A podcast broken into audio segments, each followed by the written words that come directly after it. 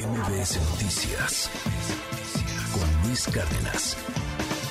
Hoy hay mesa de debate con Juan Ignacio Zavala. Bienvenido, Juan Ignacio, ¿cómo estás? Bien, bien. Luis, ¿tú qué tal? Muy bien, muy bien. Aquí, Creí que listos. iba a estar Ana Francisca, como quedamos. que no, hombre, la- la vez no, pasada, ¿no? diciendo. Seguimos aquí Saludos con este a Ana individuo. Francisca, le mandamos un Otra abrazo. vez, la otra vez, sí. Otra vez yo. Qué güey desagradable, Sí, yo soy el hombre. que los trajo aquí, Y otra hombre. vez tú también. Sí, bueno, de hecho no sé por qué te dejaron entrar. Hijo, man. Bueno, ya. Hernán, qué gusto verte, ¿eh? me encanta verlos todos los miércoles. No saben qué gustazo, cabrón. pero bueno, pues ya que está Ana. Francisca, te Bueno. mandamos un abrazote. Gracias. Ana Francisca Vega y a todos, a Pamela Cerdeira, a todos, en esta mesa de debate. Pero eso me pasa. Yo por andar de creativo, vamos a hacer una mesa acá rara y con Juan Ignacio y Hernán van a ver ven. Este, Eres oigan, víctima de tu propio éxito. eh, que hemos creado. Oigan, este, hay varios temas que están hoy ahí sobre la mesa. Este, ¿qué les parece si abrimos hablando de corcholatas, las corcholatas capitalinas y las corcholatas también al, al país? Eh, se destapó Gustavo de Hoyos en este, en estos días, el del que, de, que era de Coparmex, Ah, de Coparmex. de Va por México, Ah. Gustavo de Hoyos. Preparamos estos audios, un minutito, para entrar en contexto. Escuchemos. Rosa Isela me ayuda muchísimo, mucho, mucho, mucho. La secretaria de Seguridad Pública y Protección Ciudadana. Hasta me reclamaron que ahora que dije que todos los que estaban podían ser candidatos, no la mencioné a ella, pues también aprovecho. Sí nos descartamos porque soy jefe de la policía, no tengo ningún, ningún otro interés más que hacer la tarea que me, que me es instruida todos los días. En realidad, si analizas los números de las fuerzas políticas, eh, no aumentó la oposición. Se acomodó de otra manera, digamos. Y Morena sigue siendo la primera fuerza política de la Ciudad de México. Incluso lo es desde el 2015, ahora lo es con, con mayor fuerza. Creo yo que hemos trabajado mucho por la ciudad y sí, me encantaría gobernar esta hermosa ciudad y sabemos que es un tema relevante el gobierno de la Ciudad de México.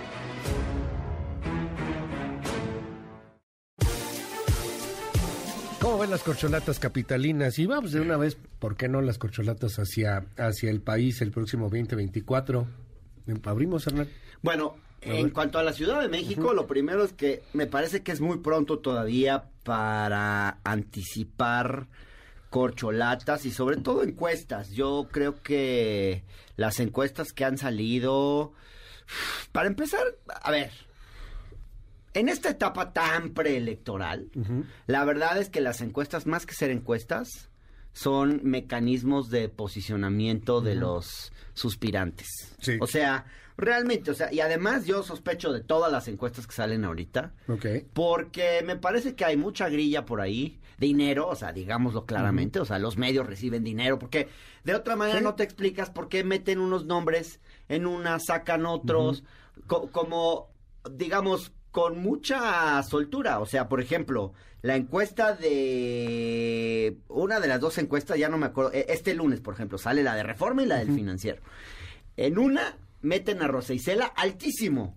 Creo que en la del financiero, sí, en la del financiero. Luego Clara Brugada. Rosa Isela, pero por, por una ventaja amplísima. Luego Reforma, ni siquiera saca a Rosa Isela. Pero sí incluye, por ejemplo, a un nombre que nunca nadie había escuchado, que es el de el de Lázaro Cárdenas. Ah, Como Lázaro Cárdenas qué. Batel. O sea, como por qué, ¿no? Que sale en último lugar, ¿no? Sí. Dicho esto, bueno, algo que sí se ve, en, por lo menos, eh, y eso sí es eh, un patrón, es que Morena, a pesar de las marchas y todo lo que digan, pues sigue ganando la Ciudad de México. O sea, en la de Reforma, Ya en no la del fácil, financiero, y en otras de Rubrum, si quieren ustedes Massive Caller, que no es muy confiable, eh, otra del financiero de finales de, de 2022, en fin. eh, ahí se ve que Morena sigue ganando la Ciudad de. México. Está en riesgo, porque, sobre todo si se une la oposición, pero por ahora sigue ganando. Y luego, bueno, nombres, por ejemplo, llama la atención la insistencia de seguir metiendo en la encuesta a Omar García Harfuch. Él ya dijo que no quiere. Ok. Él ya dijo que no va y sin embargo lo siguen midiendo. Qué raro, ¿no? ¿A quién le interesa seguir promoviendo a Omar García Harfuch? Si. Omar García Harfuch, pues el propio presidente no lo quiere ahí. O sea, no, no lo ve como Pero un es el candidato más fuerte. Ya lo bajó. Sería Pues el sí, candidato pero más ya, fuerte. ¿no? Pero ya hay una ya hay una indicación del Su ciudadano Oye, de Palacio de que no va dijiste él. algo, dijiste algo bien cañón. Si se une la oposición, Ajá. ahora sí la pueden ganar, Juan Ignacio. O sea, a ver, hay una posibilidad de ganarla, pero la bronca es que se unan en la Ah, oposición. mira, yo creo que mucho de las cosas que dice Hernán ahorita, la- las encuestadoras como que comienzan midiendo popularidad de personajes, ¿no? O sea, Sí. qué personajes son más conocidos, lo cual este pues depende de Sí, a qué se dedique cada eh, cada personaje medido, ¿no? Pues Sí. el de turismo va a salir menos que el de seguridad, ¿no? En, en, eh, pues, en un país como el nuestro, ¿no? Entonces, creo que eso pues es un juego, digamos, de las encuestadoras, ¿no? Que se presta para todo género de, de lucubraciones, ¿no? Que se puede, eh, que se puedan hacer. Sin embargo, sí se van decantando personajes y, y, y porcentajes de voto, ¿no? También que en ese caso sí sigue. Yo lo que veo en las encuestas, por ejemplo, es que a Claudia en la Ciudad de México, a Claudia Sheinbaum le cobran eh, el López Obradorismo. No, no le cobran. No, no le evalúan mal su gobierno, ¿no? Está en el metro, las cosas sí que son fuertes ahí, pero digamos, lo que más le cuesta aquí en la Ciudad de México es López Obrador. Que tampoco sale tan y bien eso va, por eso, por eso ahí se lo facturan a, Sí. a ella directito y es un costo que va a seguir va, va a seguir pagando. Creo que sí, el caso que me llamó la atención las encuestas de reforma eh, del lunes fue eh, uno que la, la oposición no está mal, eh, digamos estaba como en 30, Xochitl. Eh, creo que Xochitl es la que más se perfila ahorita, si quieres, hablamos de, de- de ella como, como personaje que, que está presente. Eh, sale Santiago Taboada, que no lo había visto yo. El de la Benito Juárez. Sí, sa- salía medio, pero muy abajo, siempre un chingo, y de repente está en un treintón aquí también, ¿no? Pero Medio pa- empatada. Sí, pero parece ser que ahí, si, si digamos, si la, la alianza opositora sabe, sabe jugarla bien, este, aquí en la ciudad, yo creo que la Ciudad de México se puede ganar por, por la tendencia que trae Morena para ¿Y no los para ves que se peleen? Este, mira, todo puede Es pasar que son muy individuos. buenos a veces para pelearse. Si, ¿no? si tú traes, si, si es correcta la, la, la medición, eh, si esa permanece entre Santiago y Xochitl, pues sí, el PAN va a tener un problema muy grande. ¿Qué problema va a tener el PAN? Pues mira, eh, Santiago Tabuada es alcalde de la Benito Juárez, pertenece al grupo del PAN en el Distrito Federal, un grupo eh, que tiene mucho tiempo enquistado Sí. en, la, en, en- en la capital, pero es poderoso. Eh, Es un, es, es un grupo que adentro del partido tiene, tiene mucho poder y toma sus, sus propias decisiones. Un grupo ciertamente, algunos de sus elementos perseguidos por... por Cristian von eh, por, Por el cártel inmobiliario. etcétera, tienen- Perseguidos por Claudia Sheinbaum. bueno, Los pones por- como si fueran unas Bueno, pobres no por- víctimas claro, por el y no mm, parte Bueno, de la tienen, mafia tienen inmobiliaria. pendientes, tienen pendientes, sí, sí, sí, no lo dudo. Llevan Sí, no. por, No- eh, no es que gobernando los la Benito Juárez muchísimos años, ¿no? Y han Entonces, hecho una de cosas... Pero digamos, estoy describiendo como que el, el- el- cuál es el problema ahí que tiene el. Tiene eso, y tiene a Xochitl Galvez, que es este una criptopanista, ¿no? Nunca ha estado en el PAN, pero siempre ha estado del lado del PAN. O sea, ella no quiere militar en el PAN, se entiende Sí, ella. no tiene credencial de militante. militante, tiene- o, digamos, a mí me parece bien. Yo creo que la época de los militantes es algo que ya pasó, que, que, que digamos, va a ser difícil que, que, que se vuelva a dar como se dio en alguna época. Pero Xochitl es ese modelo ciudadano de estar cerca de un partido, compartir una agenda de un partido y de alguna manera representarlo. Ella ha sido alcalde de Miguel Hidalgo, ella ha competido ya en esta ciudad, conoce muy bien la ciudad. Este, digamos, es, tiene una Es imagen muy fresca, eh, tiene imagen, eh, es- dice es- groserías, pero es muy urbana. Es muy urbana. Alguien Sí, muy por ahí hay un grupo de empresarios, hay que entre de empresarios y de eh, comentócratas que quieren apoyarla para la presidencia y venden que es eh, una mujer de origen indígena, que creen que eso va, va a ayudar. A mí me parece un perfecto producto urbano. Sí, o sea, para la ciudad pega. Sí, no, no, no. La ciudad pega no, bien.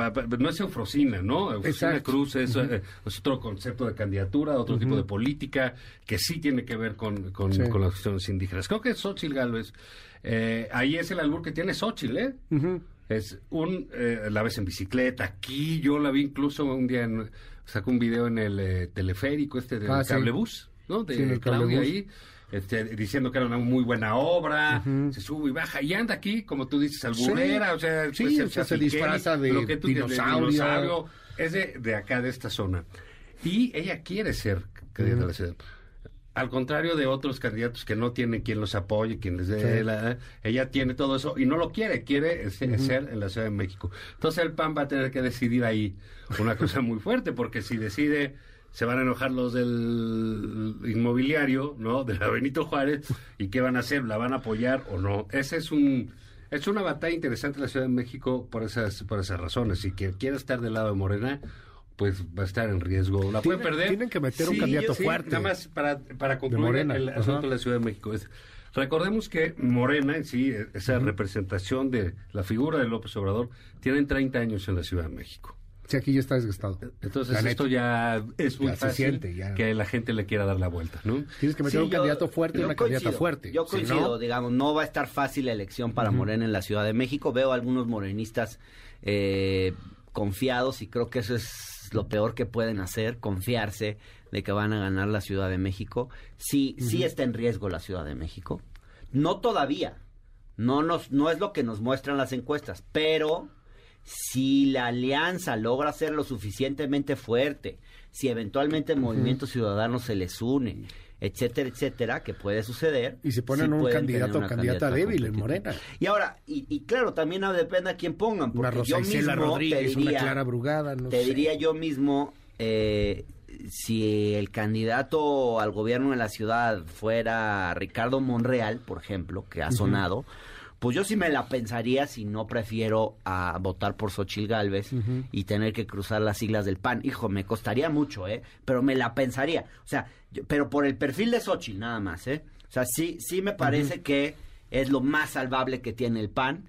Es este... Es muy Ciudad de México. es muy ciudad- Tiene es muy chilanga. Sí, yo creo que es muy chilanga, creo que tiene tiene una afinidad a una agenda progresista, tiene un estilo fresco, me parece Conoce la ciudad. ¿eh? me parece que por lo que sé de ella que es un perfil eh, de política decente, digamos, nunca pongo las manos en el fuego por ningún político, pero me parece que es bastante más decente que que, Sí, no, no está metida en temas de que el señor corrupción, que ¿no? O sea, señalan algo, pues el no, problema es que no. el PAN ahí se debate entre eh, satisfacer a la burocracia, que va a querer a tener a su propio candidato, aunque pierda, a un Claro. perfil que pueda ganar, donde ellos no, eventualmente no estarían representados en el gobierno. Y, y- y el grupo de Jorge Romero es muy fuerte en la Ciudad de México. Sí, son los dueños del PAN en Son los dueños del PAN en la ciudad. Oye, ¿y cómo ven? Entonces van a querer imponer a su candidato. El nacional, o sea, las corcholatas nacionales se destapa esta semana Gustavo de Hoyos.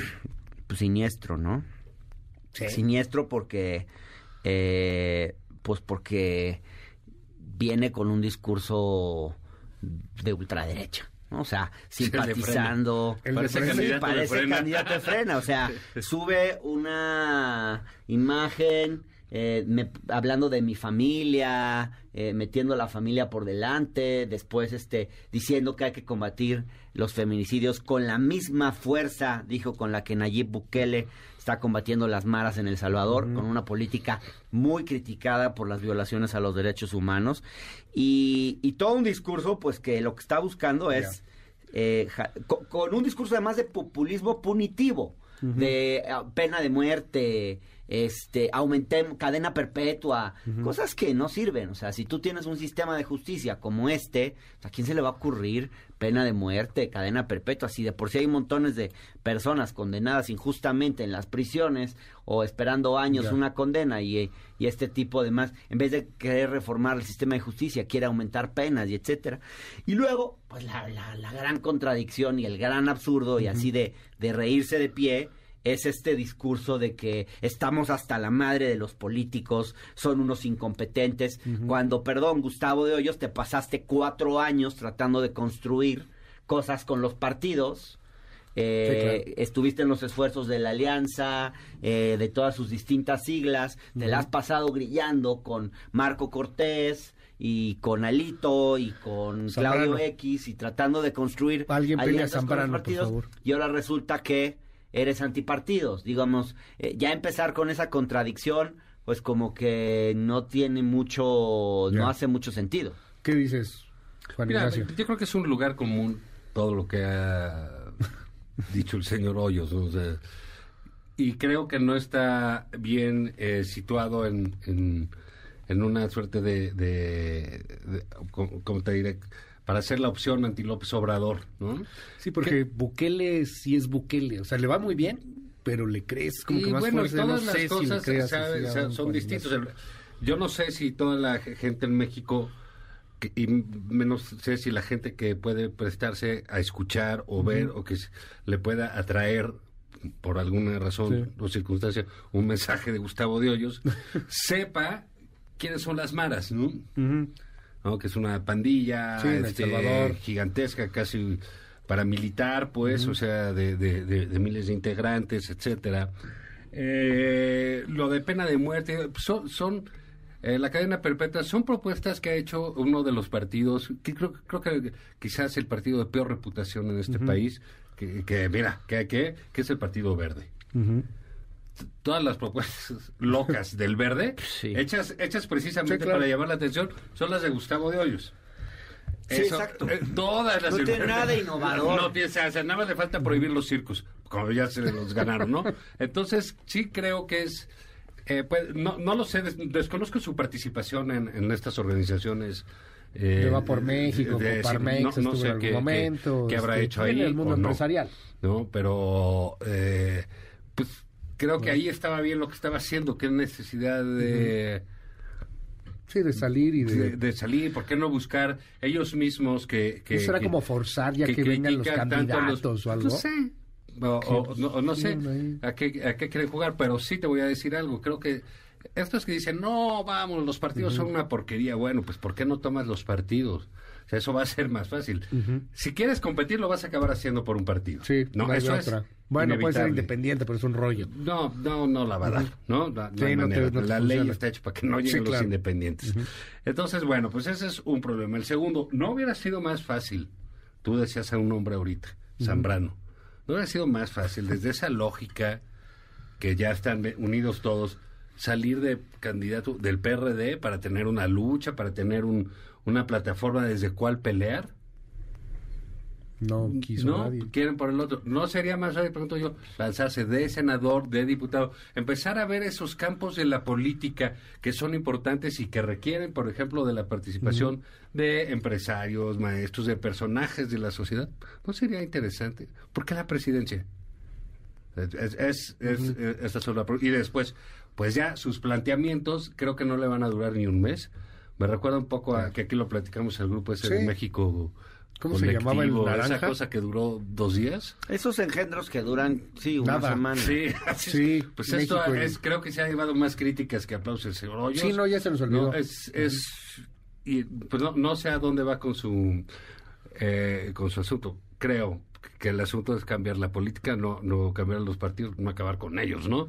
Vamos a darle la vuelta al tema y ahora hay otro asunto, el de México, bueno, el presidente contra los legisladores republicanos particularmente, Marcelo Ebrard que ya llama a los cónsules allá en los Estados Unidos a defender la patria de alguna u otra manera y el presidente diciendo que México es más seguro que los mismos Estados Unidos, que en Salazar tiene que salir ahí a tratar de atenuar y, y, y, este y hacer un poquito más moderado el discurso. Escuchemos esto.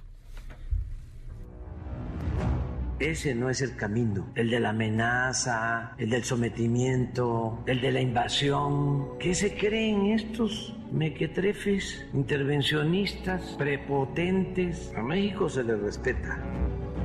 porque rechaza la ayuda de los Estados Unidos, que protege a los carteles. Ellos son tu enemigo y los Estados Unidos son su amigo. Lo único que busco es el éxito de México y una mejor vida para el pueblo mexicano.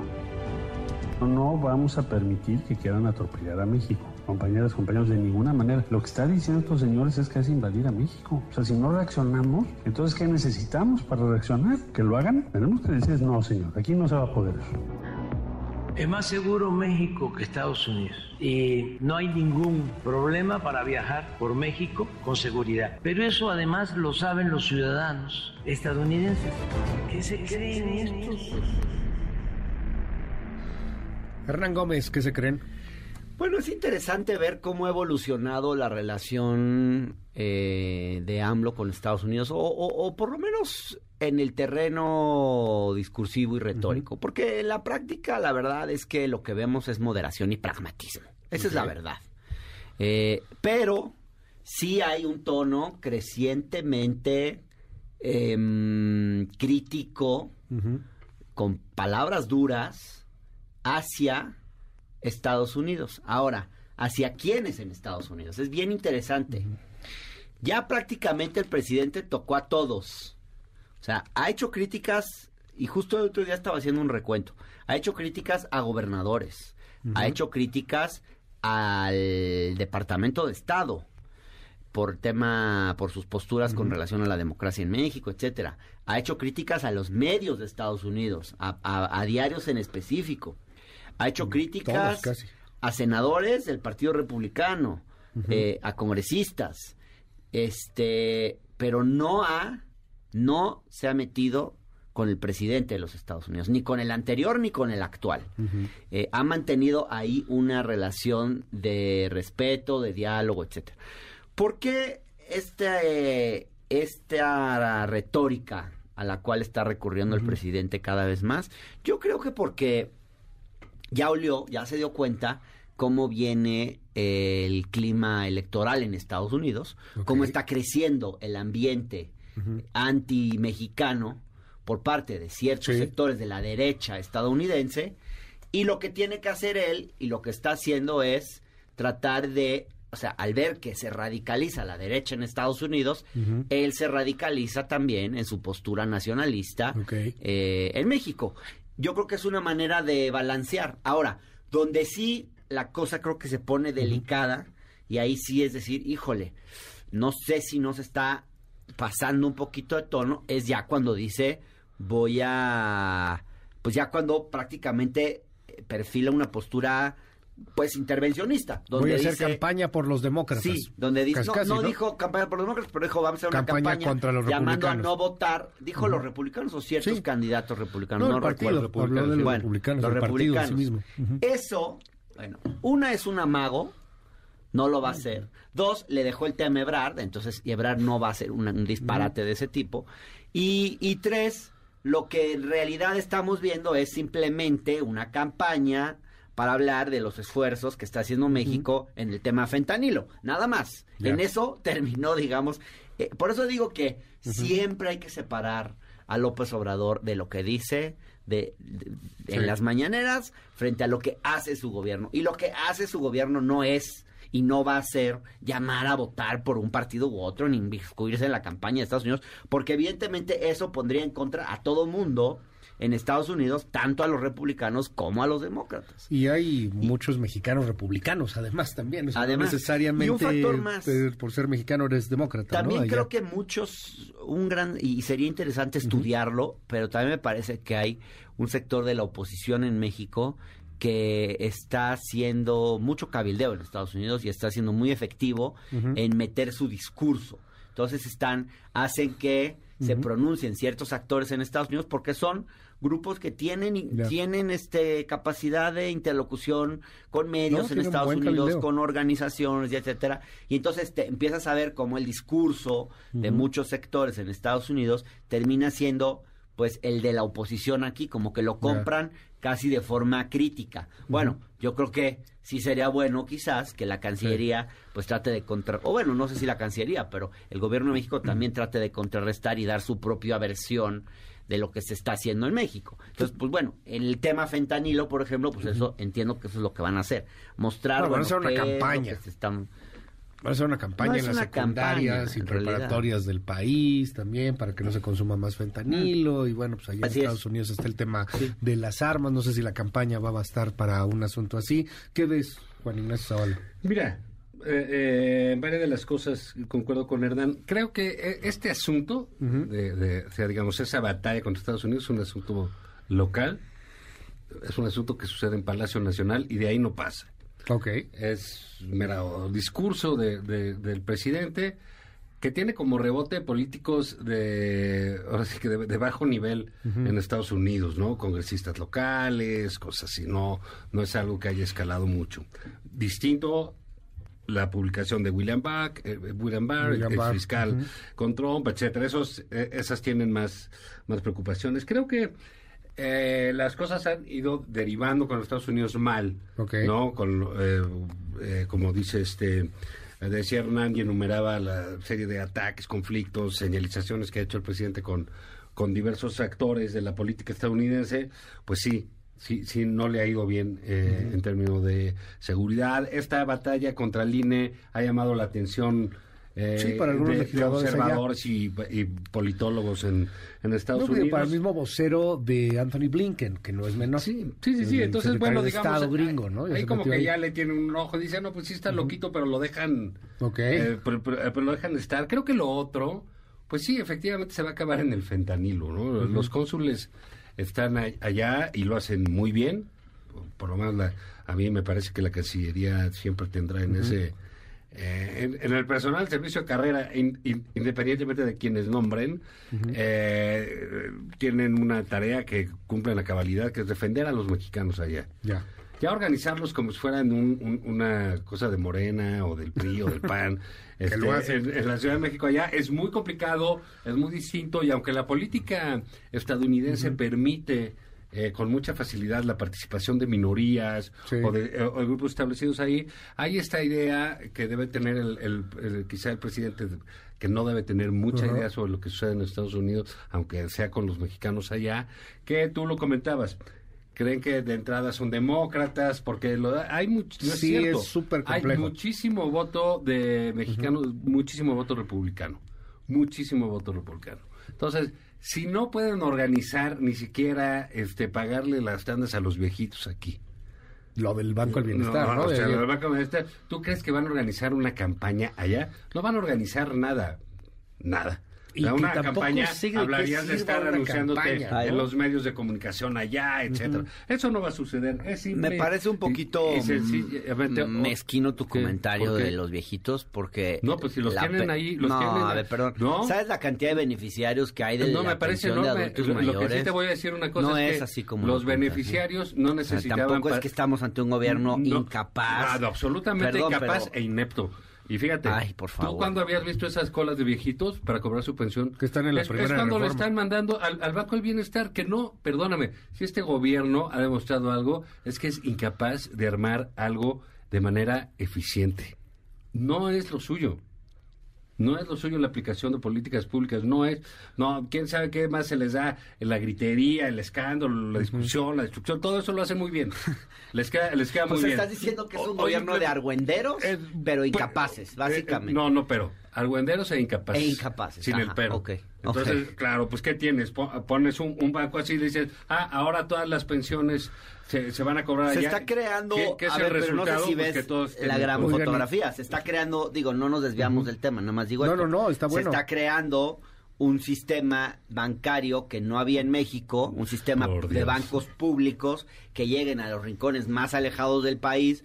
Bueno, si tú crees que eso se hace de un día para otro, eh, No, Zavala, creo- creo que- pues no se hace de el un día para otro. creo que el Estado debió haber aprovechado- Llevar el sistema bancario, primero porque en muchos lugares del país ni siquiera hay red eléctrica, no hay internet. No, para no- que los bancos lugares, funcionen ¿eh? tienen que estar conectados a un sistema. lugares, para que el cierto. sistema funcione tiene que haber una una una línea telefónica Eso no que llegue cierto. hasta ahí para ¿Y para que qué quieres estar- una sucursal en, un, en la cima de- del monte? Ah, Yo- porque tú crees que no vive gente ahí. Claro que sí. Lo porque que te tú voy... crees que porque No. antes tenían que hacer cuatro días para No, llegar no, a la cabeza días. Municipal. eso son muy y poquitas hoy cosas puede que llegar suceden en este caminando país. en una hora No, o hoy dos. no pueden llegar. Siguen Y allá perdón, y siguen pero peor. la- pero Y si no peor. estás viendo el cambio que Yo- eso significa, pues no yo estás lo que te viendo estoy nada. en lugar de crear un sistema bancario, como tú dices, así como dijeron, vamos a crear un sistema de repartición de Sí, no medicinas. es- ajá. Cabrón, dime qué ha ¿Qué pasado. pasó?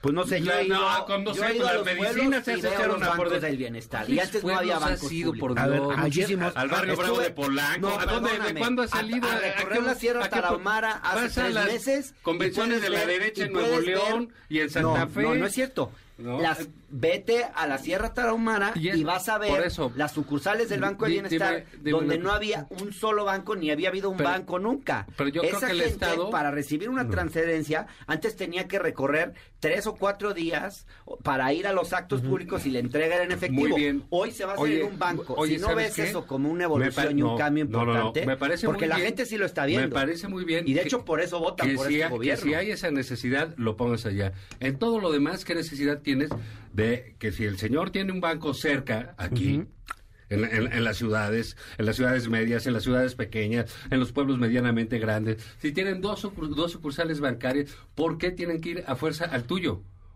Y déjenme ahondar en ese ¿Por tema. qué? ¿Para qué?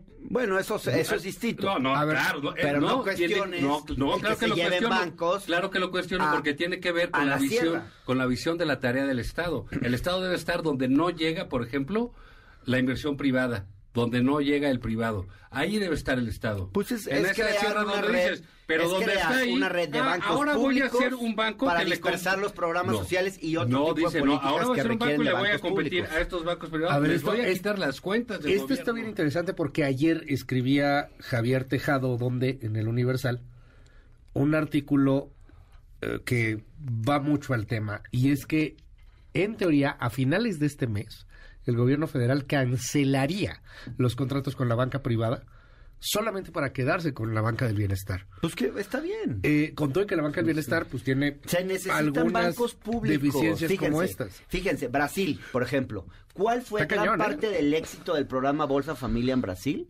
Que en Brasil existe una red de bancos públicos que llegan a todo el país. La Caixa Económica Federal y el Banco do Brasil. Esos bancos permitieron dispersar los programas sociales y llegar a un inmenso número de brasileños con transferencias monetarias. Bueno, pues de alguna forma lo que se está haciendo aquí es algo parecido. Lo que pasa es que el no sí, lo que pasa es que las políticas neoliberales en este país desmantelaron completamente la red de bancos públicos y no se promovió que los bancos llegaran a donde no era rentable. Entonces, claro, algunos quisieran que todo se guíe por la rentabilidad de la banca privada y lo que le conviene a la banca privada y claro que a la banca privada no le va a convenir irse a la punta del cerro o a la Sierra Tarahumara o a. Tangamandapio a instalar una sucursal porque no es rentable. No Entonces, si no no, tienes está- al Estado Hoy no tienen entrando ahí, a- Eso está Hoy no tienen SPEI. Banco del Bienestar no tiene posibilidad de SPEI. es un proceso, Luis. No, no, no, las cosas no se hacen de un día para Sí, otro. el No, tema y es menos cancelen. con este gobierno. Es un proceso. No, Ahí va. Pero al las rato vas a sucursales decir, ya están. Esto no se hace de un siglo para Las- otro.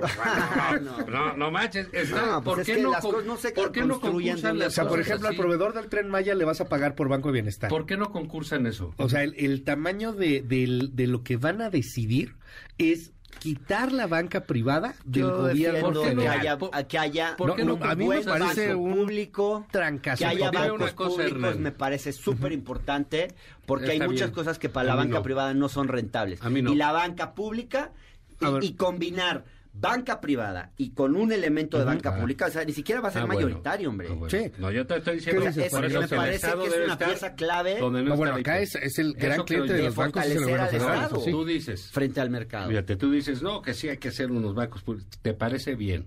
¿Te parece razonable? ¿Te parece justificable? ¿Empezar un proyecto de esa envergadura a un año y medio de terminar el gobierno? Es que esto no se empezó un año No, no, año no, medio. bueno, no, por Dios, esto es viene cuando de está empezando. ¿No estás diciendo tú que esto va a pasar en abril? Sí, ya para finales de este mes. Bueno, O sea, Entonces- mandan al, o sea, mandan a Bueno. lejos a los 24 bancos privados que le prestan servicio al gobierno federal. Es un escándalo, ¿eh? O sea, de hecho, por eso creo que empieza a haber muchas notas sobre el Banco de Bienestar y empieza a pues salir. hay que ver, porque no- no- trancazote no- no ese se van a dar porque Es se lo están mismo que viendo no se van a dar de la banca privada y la Exacto. banca privada Si está usando a sus voceros como Javier Tejado para Sí. que eh, transmitir cuál es su interés Lo normal o sea Javier con- Tejado no es un defensor de las causas populares ni de un estado Bueno, fuerte no. A ver, pero bueno, evidentemente sí no. es En el sí abogado de. Televisa Sí, ¿no? en eso es el bueno. abogado de Televisa entonces situemos las cosas en pues contexto sí, sí, claro. Javier Yo- Tejado es el abogado de Televisa no es que defienda digamos precisamente los intereses de No, la y- Sierra más allá Tarahumara de lo más que allá, representa, ma- digo, más allá de la Sierra Tarahumara que puede tener sus bancos y etcétera y que insisto el Estado debe estar ahí donde se necesita y no donde Bueno, pueden qué bueno que ya lo aceptes, porque no empezó así esta lo discusión. no, así te lo dije y que esté donde no pueden estar los privados yo sí pregunto una cosa tú crees que de esa manera de que dices, vamos a tocar los intereses de los bancos, muy bien. Lo mismo dijeron e hicieron con, lo, con el sistema de salud y ve el desastre que es. Por favor, eh, Hernán, digamos, no te voy a decir que antes fuera mejor. Ve el desastre que es. Las medicinas no llegan porque creía que dijeron, ¿sabes qué? Este, le vamos a decir a Sabritas que lleve las medicinas. No, le vamos a ir al ejército. No, no es así. Hay medicinas que se congelan, que tienen que viajar de esta manera, que tienen caducidad, que tienen... Ahí tienen las, las medicinas echándose a perder. ¿Por qué? Porque no lo saben hacer y no lo pueden implementar. Y ni siquiera si se lo pides al ejército que puede implementar un montón de cosas de manera sencilla, rápida y eficiente porque no está sujeta, por ejemplo, a cuestiones de transparencia, tampoco lo puede hacer Yo creo porque que necesita otros recursos. no es fácil Entonces, si están jugando, están jugando a la banca, ese riesgo para el país A es ver. muy alto. No, Vamos a ver no. Ah, bueno, a ver, mes. yo, yo creo que no es fácil enfrentarse a los grupos de interés. No es fácil. Un es, rasgo, no saber enfrentarse Una con ellos, ¿eh? característica de este gobierno ha sido que a diferencia de cualquiera de los anteriores, pues sí tiene la voluntad política de enfrentar grupos de interés. Di- en este qué- país la dime qué les ha distribución- pasado a los grupos de interés. Permíteme, les ha permíteme. de En este, uy, te No, paso no, una no, lista no, tú completa. hablabas de Hagamos un Televisa. debate especialmente Tú- sobre tú eso. hablabas de Televisa, dime Te qué le ha pasado a que- Televisa. nada, pero a otros Ah, grupos de bueno. interés sí. Y, y, ¿A y te propongo, Luis, que hagamos un programa entero Sí, dedicado al con tema. Ana porque hoy no me va a dar tiempo. Oh, que con Ana, con Ana Francisca. Pero nada más que ya no me quieren a mí. Pero quiero decir esto. No es fácil enfrentarte No. a grupos de interés creados. De acuerdo. Y en algunos sectores desmantelar esas redes de interés, claro que es muy difícil y además va a generar una reacción en contra y una prensa muy negativa. A ver, en el tema de la medicina, de la mafia, de la distribución de las medicinas en este país, que era controlada por 10 empresas que distribuían los medicamentos y que tenían de rodillas al Estado y que imponían los precios de las medicinas y que vendían a precios carísimos, bueno, este gobierno ha buscado desmantelar eso. Claro que no ha sido fácil y no ha sido kosher y claro que hubo problemas en la distribución de medicinas y claro que No, no llegó a haber desabasto, pero se está reduciendo No y el problema Para- no está estáticamente, o sea, no estamos eh, instalados en un problema de distribución de medicinas. No, ha ido disminuyendo. absoluto. Siempre, sí hubo momentos críticos, Ve- pero el problema ve- se ha ido ve- solucionando es- no es cierto, poco a poco. eso es falso. Lo que pasa es que, claro, ustedes creen que una transformación se puede hacer sin a- así todo bonito y ordenado No, como en Suecia, pero no, pero no, mira, a los Suecia no les tienes que cortar los huevos. Perdón No, que así diga de esa plano. palabra Suecia- en en Suecia radio. no necesitas A los caciques les tienes primero. que cortar los huevos. ¿No? Y hay decisiones que tienes que tomar de forma drástica, de un A- momento a a, ver, otro, imagínate. porque si lo quieres Oye, hacer ya, me- todo me- kosher, gradual, Sí, no, pues, ¿verdad? a ver, pues nunca mira, haces nada porque ver, esos intereses si creados dices- te conspiran dices- en contra. Voy a decir dos cosas en las que estoy completamente de acuerdo contigo. Una, es tocar intereses de, de, eh, grupos creados es muy difícil, sí. Solo hay algo peor que eso, es enfrentarlos mal. Porque nada más los fortaleces. Y eso es lo que ha hecho este gobierno. Te pueden aplastar. Y A eso ver, es lo que ha hecho este gobierno. pues no, no, no gustaría están aplastados. ver Pero son nada más es eso. Dos, tú dices, ah, a los caciques se, se les cortan los huevos. Bueno, pues córtenselos. No que se los llevan de candidatos a Morena. Eso es lo que están haciendo. favor. No, bueno, esa es la verdad. Eh, eh, esto esto no hay. No hay, dueños de no hay transformación alguna. Dueños de farmacéuticas, dueños de laboratorios. El candidato de Morena en Jalisco. Lomelí. ¿Qué te parece? Muy lamentable. Ah, bueno, pues ahí está. Entonces, no, el problema es precisamente, Hernán, creer que van a transformar al país cuando debieran haberse puesto cambiar cosas de fondo.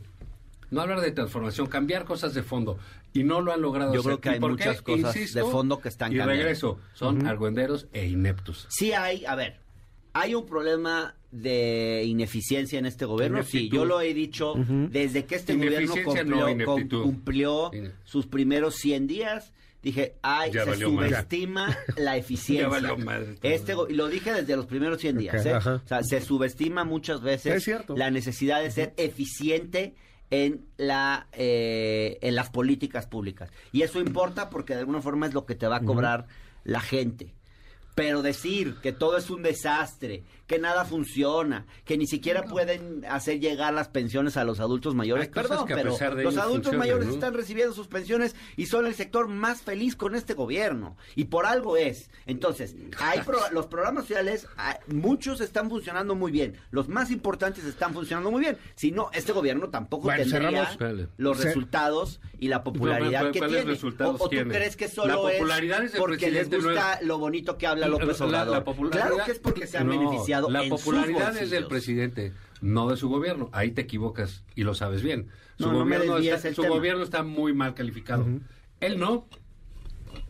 Pero estás cambiando el tema. ¿Cómo le- No, no estoy cambiando el tema. Estamos bordados sobre el mismo tema. Para cerrar, Para el cerrar, domingo es justamente la movilización, la concentración del presidente, de un presidente muy popular. ¿Qué esperan ver en el Zócalo? Ya dijeron los Camiones. diputados que van a ayudar. este, a- Camiones, fíjate. Mira la respuesta.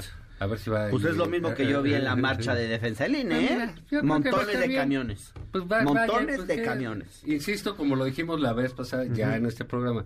Dime qué noticia va a ser que López Obrador llenó el Zócalo.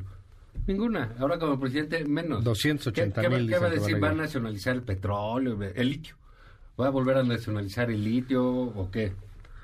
Pues va a tener ahí la concentración. Y va a haber ¿Qué tiene? también grupos musicales y una verbena Está popular. bien, va a ser su verbena, yo creo, un festival de, de la alegría. músculo también de los legisladores Pues que van, ¿no? lo- O sea, no, tienes pues para el eso ya- 2024 ese tienes que mandar, si ¿qué quieres ser candidato a tiene? gobernador, quieres ser candidato a presidente No municipal, pues ninguna tienes que llevar a tu nota, no gente. Pero es alargar el pleito, digamos. Sí, este, claro. Va a estar bien. Va a estar ¿Tú bien. qué ves, Hernán? Bueno, va a ser una marcha, una concentración grande. Me preocupa un poco que... Las 5 de la tarde. Que esté, digamos Que que, en organizar una marcha como esta, pues eh, se desconcentren, digamos, esfuerzos que tendrían que estar dedicados a la tarea de gobernar, porque digamos no podemos negar que están todos metidos en eso, eh, en esa movilización. La movilización en sí no me parece mal, estamos en tiempos eh, electorales adelantados. Y sí, todo el mundo está metido en eso, ¿no? y todo el mundo está metido en esa Digo, dinámica. ayer en el Palacio Nacional, Horacio Duarte, Mario Delgado, todo Claudia Sheinbaum, todo el mundo ciudad, llegando las, o sea, sí, sí, los legisladores, o sea, por todos lados. Ahora, eh, vamos a escuchar una vez más esta narrativa del acarreo y de que la gente va porque su No, fruta y su llenar, torta, bien, que es muy lamentable. Y, y vamos a ver la típica cobertura de los medios tomando fotos a los camiones, eh, que, que van, digamos, a documentar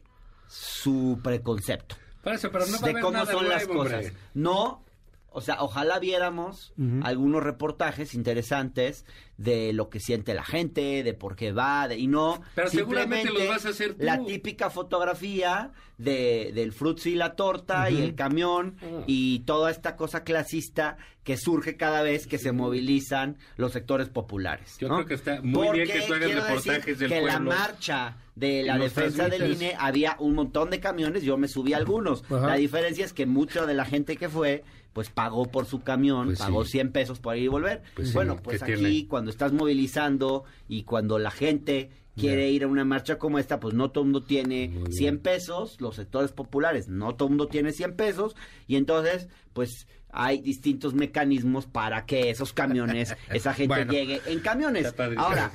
No, No, bueno, tratemos de ya. no prejuiciarnos, digamos, de que es una marcha de acarreados, porque creo que es un término que tenemos que desterrar de nuestro lenguaje, porque ayuda muy poco a entender y tiene una carga clasista enorme.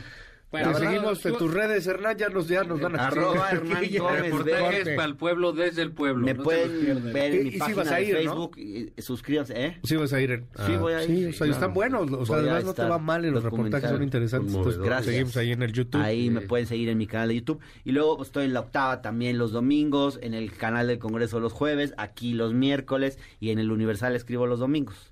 Gracias. Muchísimas gracias, Hernán. Juan Ignacio. En el financiero, lunes, miércoles y viernes. Twitter, arroba Juan Izabala. Miércoles en la noche en Milenio, televisión. Este. Sábado nada más por convivir. Está bueno. Eh, Y acá nos vemos ¿Dónde conviven Gracias, los sábados? Ignacio. en Heraldo, En Heraldo Radio. Ah, ok, ok. Órale. Mil gracias. Mil gracias. Gracias a ti. MBS Noticias con Luis Cárdenas.